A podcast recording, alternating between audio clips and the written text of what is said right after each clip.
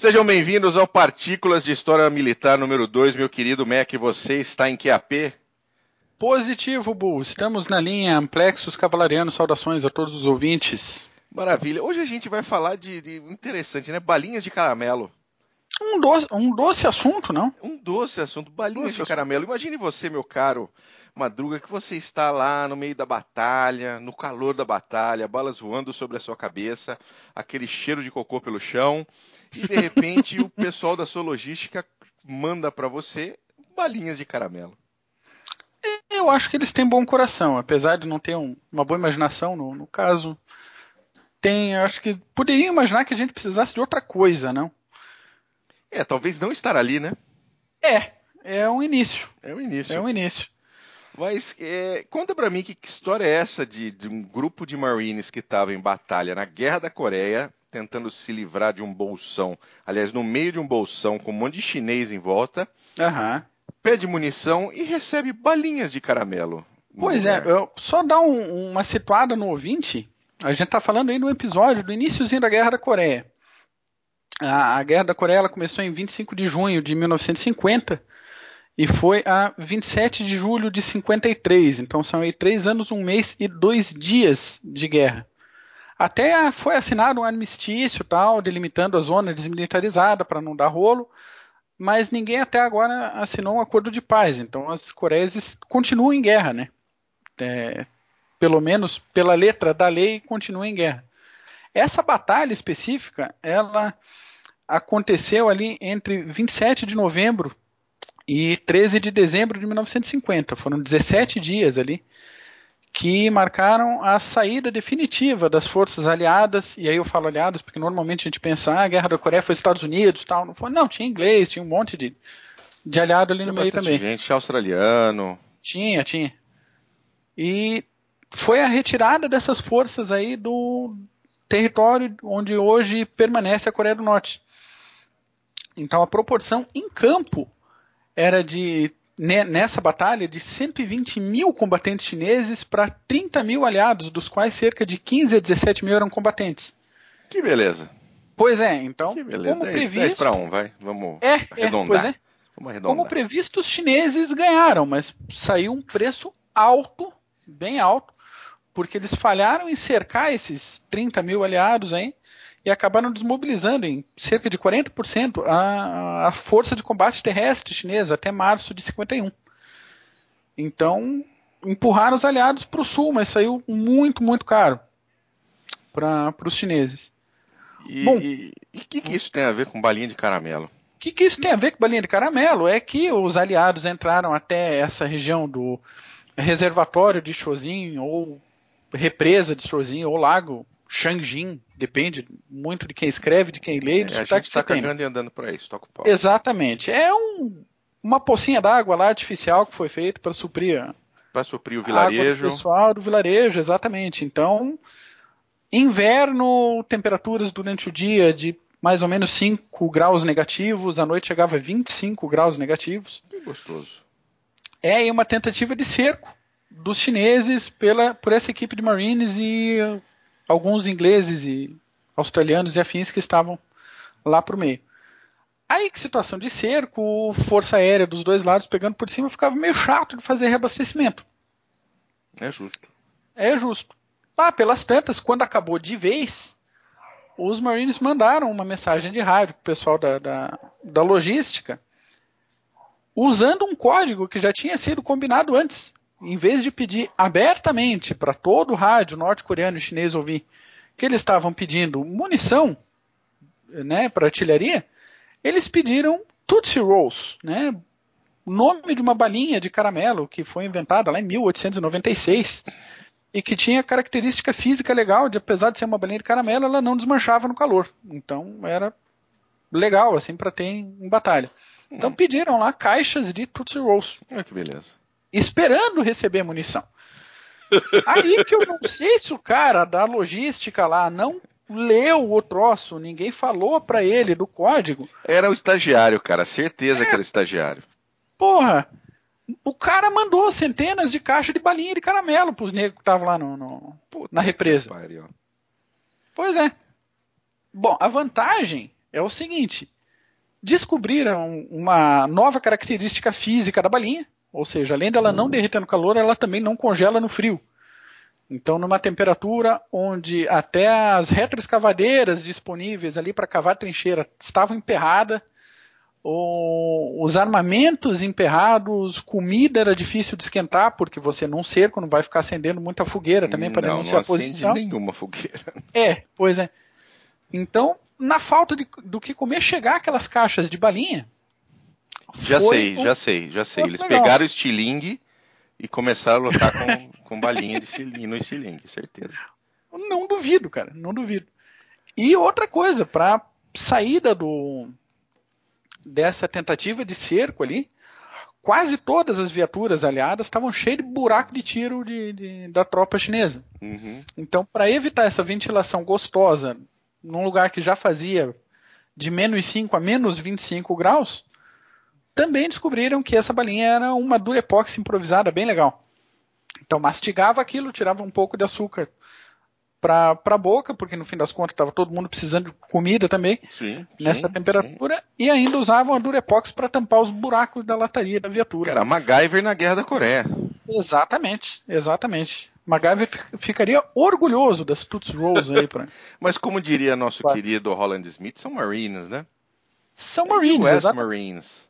É, provavelmente estariam mastigando projéteis a essa altura do campeonato se eles estivessem disponíveis em quantidade, mas já que jogaram balinha, vamos mastigar a balinha. E deixa eu te Fazer perguntar uma coisa, é, é, eu acho que é uma pergunta pertinente a esse assunto.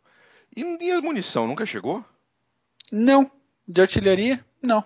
Não chegou. Eles romperam o cerco, como a batalha foi comparada com as grandes batalhas que a gente está é, acostumado a estudar, como a gente viu agora no, no de, de, Stalingrado, de outras coisas, campanhas gigantescas com centenas de divisões e coisas. Uhum. Essa foi uma batalha decisiva, mas foram 17 dias, né? Então foi a tentativa do cerco, a saída do cerco, no, na, na, qual a energia fornecida para os combatentes pelas balinhas foi também decisiva. Então deu um, um turbo ali na, na moral do pessoal para conseguir romper esse cerco com uma munição tradicional e sair dali. Que beleza, cara, que é. maravilha. Eu fico feliz dessas. É uma estagiada, né? Essa foi uma estagiada do, do Private é, Snaffle. É. Quem, quem, não conhece o Private Snaffle, por favor, procure na internet Private Snaffle, S-N-A-F-U. Tá bom? Procure. Era um, um quadrinho americano para ensinar os, os, os, jovens recrutas que iam para a Segunda Guerra Mundial a como se comportar nas trincheiras, a como limpar suas armas, porque os Estados Unidos no, início tiveram um problema sério de manutenção de, de, equipamentos e até mesmo de como se portar uh, ali em campo, né?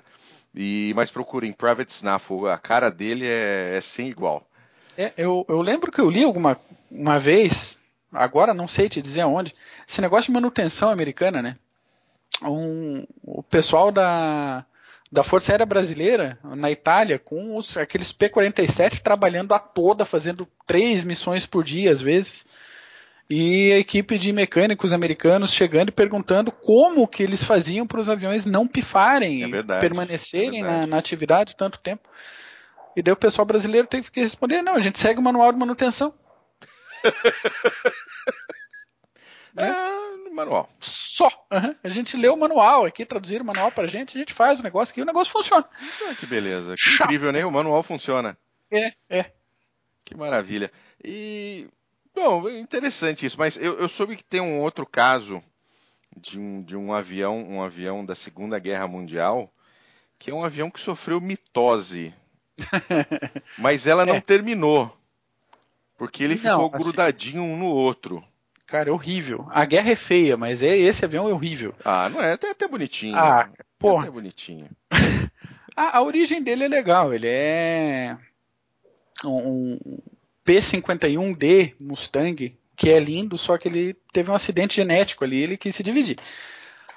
A, a ideia do pessoal da North American foi fazer uma, um avião de escolta de longo alcance para as B-29 que pudesse sair de repente, lá das Ilhas Salomão, lá de perto de Guadalcanal, e escoltar uh, as B-29 até Tóquio. Uhum. Então, excede em muito alcance do, dos P-51 e até dos P-38, que é um, uma outra aeronave de duas caudas ligadas lá atrás. É um negócio lindo, acho lindo o projeto do, do P-38. É, vira e mexe, ele vira meu, meu fundo de tela do computador do trabalho. Aqui eu tenho fotos ótimas. Bom, deixa eu voltar para o assunto. Então, dentro dessa ideia de, de escolta de longo alcance, vários testes foram feitos. Um dos melhores aviões disponíveis na época, como era o Mustang, usaram o Mustang para servir de base de projeto. Entendi. Aí e... que. Oi, desculpa. Não, não, é, é, eles, eles cortaram metade da asa direita de um, metade da asa esquerda de outro, juntaram, uhum. não é? Uniram as caudas e, e ficou deu. pronto. É. E dois pilotos com duas cabines totalmente funcionais. Então vai o Zé pilotando de um lado até o Zé ficar cansado, passa o turno pro João, o Zé descansa, o João pilota e equipe, né? Vamos trabalhar em é, equipe. É porque a gente está falando de longo alcance, realmente longo alcance. Realmente é, longo alcance. Milhares de quilômetros de distância.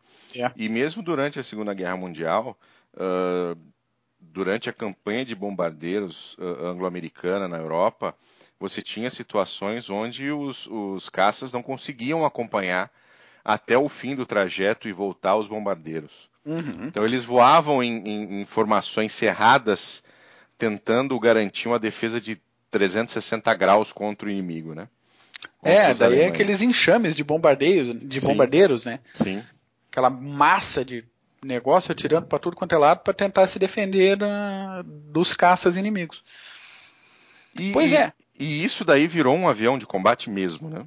Virou, virou. Não deu tempo de, de voar em combate na Segunda Guerra, que acabou um pouco antes da, das primeiras unidades operacionais irem para campo, né? Mas alguns testes para melhoria foram feitos logo depois da guerra. Então, para autonomia de voo, fizeram um, um teste direto sem paradas do Havaí a Nova York então, 8.100 quilômetros sem paradas em cerca de 14 horas e meia de voo.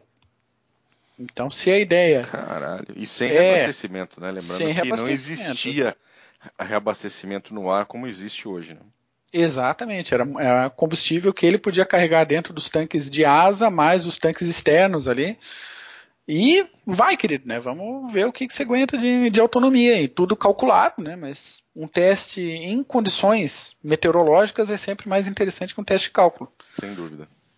E ele acabou indo a combate na Guerra da Coreia, que é a Guerra das Balinhas, né? A Guerra das Balinhas. A, a Guerra, Guerra, das, das balinhas. balinhas. Foi o primeiro avião americano a entrar em combate e derrubou os três primeiros aviões inimigos da guerra, sendo um deles mãos para o céu, glória a Deus, um avião soviético Yak-11 foi pro chão. Então, que maravilha. Não Zuquinha, um beijo para você. Finlândia. Um e, e era o nomezinho, o nomezinho dele era o quê? P102?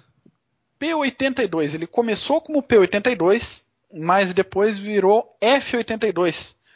Porque em 11 de junho de 48 a USAF trocou a nomenclatura básica do, dos aviões então o P de Pursuit, de perseguição, virou F de Fighter. Daí que a partir de uh, 48 os caças passaram de P para F na nomenclatura. Então F-82 Twin Mustang era o nome dessa coisinha feia, porém eficiente. Não, ele é muito bonitinho. A gente vai colocar uh, no, nosso, no nosso site, a gente vai colocar um videozinho dele voando uh, do YouTube, ele realmente ficou um avião bonitinho. Ficou bonitinho. Ficou, podia ter ficado mais feio, né? Podia Pensa 2P47 emendado. Não... É, não, realmente. É dois tratorzão, né? Não ia rolar. O, e para quem tiver oportunidade de viajar a alguns museus aí na, nos Estados Unidos, ainda existem cinco deles é, em condições razoáveis. Nenhum deles em condição de voo, mas pelo menos dois plenamente restaurados e, e três em processo de restauração. Em exibição estática, né? Exatamente. Exatamente. Que maravilha. Gostei muito desses dois assuntos, hein, meu Bacaninha, querido? né? Bacaninha. Bacaninha. Guerra bacaninha. da Coreia é uma coisa que a gente não tem muito costume de, de ir atrás, mas traz, traz coisas bem interessantes, assim. Ensinamentos militares bem interessantes, além de curiosidades válidas. Como o assustador de urubu, F-82 Twin Mustang e o Durepox mastigável.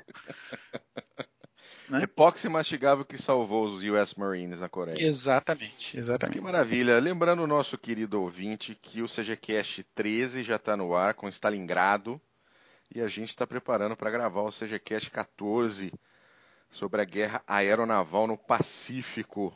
Sensacional. Vai sensacional também. Exatamente. Meu querido Madruga, muito obrigado pela sua presença nesse Partículas de História Militar e voltamos semana que vem se tudo der certo. Positivo, abraço. Abraço, tchau.